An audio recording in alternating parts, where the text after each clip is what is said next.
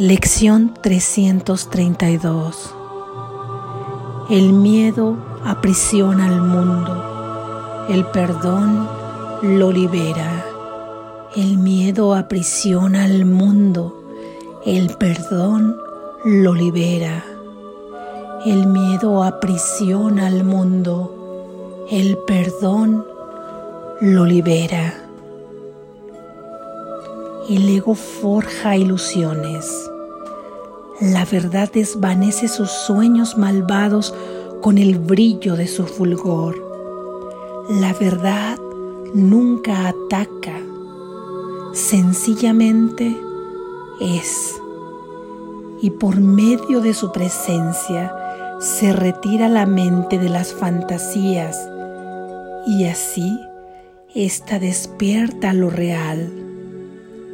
El perdón invita a esta presencia a que entre y a que ocupe el lugar que le corresponde en la mente. Sin el perdón, la mente se encuentra encadenada creyendo en su propia futilidad. Mas con el perdón, la luz brilla a través del sueño de tinieblas, ofreciéndole esperanzas y proporcionándole los medios para que tome conciencia de la libertad que es su herencia. Hoy no queremos volver a aprisionar al mundo. El miedo lo mantiene aprisionado. Mas tu amor nos ha proporcionado los medios para liberarlo. Padre, queremos liberarlo ahora, pues cuando ofrecemos libertad se nos concede a nosotros y no queremos seguir presos cuando tú nos ofreces la libertad. Así es. Amén. Reflexión. Ahora que sabes que el miedo aprisiona al mundo y el perdón lo libera, te pregunto, si vieras frente a ti dos caminos, uno con el señalamiento del miedo y el otro con el señalamiento del perdón, ¿cuál elegirías? Porque la prisión del mundo parece lejana y en realidad es una palabra deductiva que te lleva a una inductiva del mundo a tu mundo, de tu mundo a tus seres cercanos, de tus seres cercanos a ti mismo. Finalmente, termina y comienza contigo. Aprisionas el mundo y te aprisionas a ti mismo. Y quizá pienses que lógicamente cualquiera en su sano juicio elegiría perdón en lugar de miedo. Sin embargo, el miedo se encuentra tan arraigado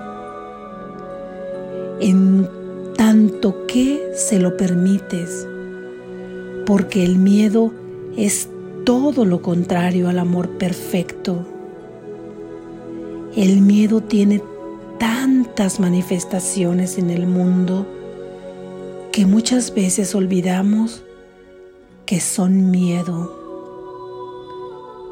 O lo contrario, lo opuesto al amor.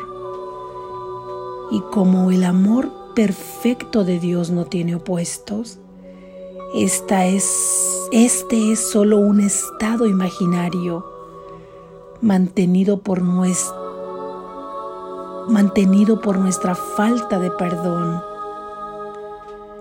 El miedo se manifiesta con lo que conocemos como odio,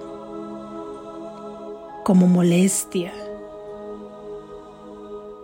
como carencia, como celos, como avaricia, como enfermedad, como muerte, como pérdida, como sufrimiento, como dolor, como soledad, como debilidad, como depresión, como ansiedad, como miedo a la vejez, como miedo al futuro,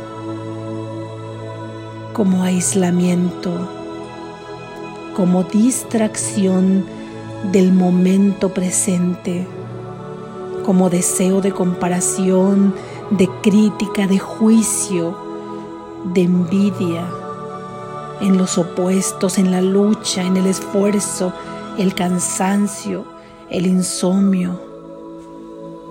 Y solo por ser enunciativos y no limitativos los hemos enunciado así. Así es como se manifiesta el miedo.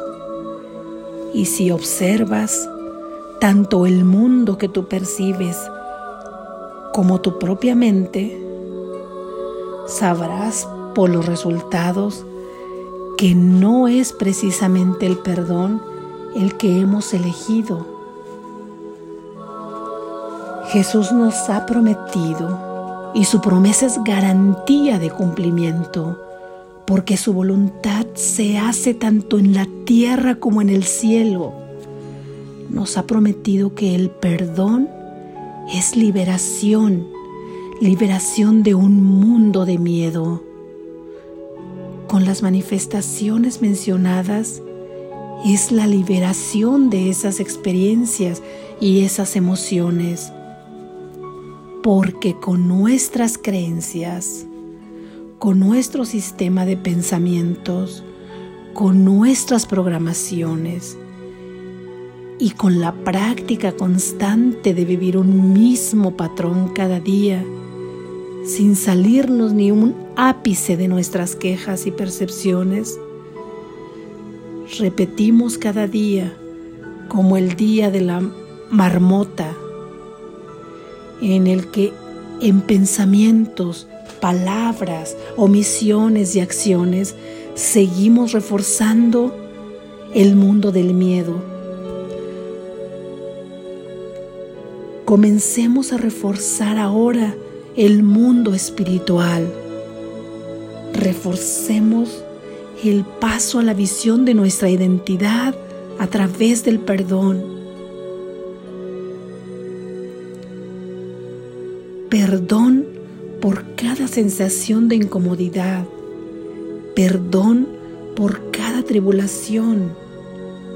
Cambiemos perdón por cada enfermedad perdón por cada odio. Y aunque el perdón total es uno solo y baste con que se perdone totalmente una sola de nuestras percepciones erróneas para liberarnos y liberar al mundo, aún parece que necesitamos, por didáctica de nuestra mente errada, que vamos perdonando paso a paso, suceso por suceso.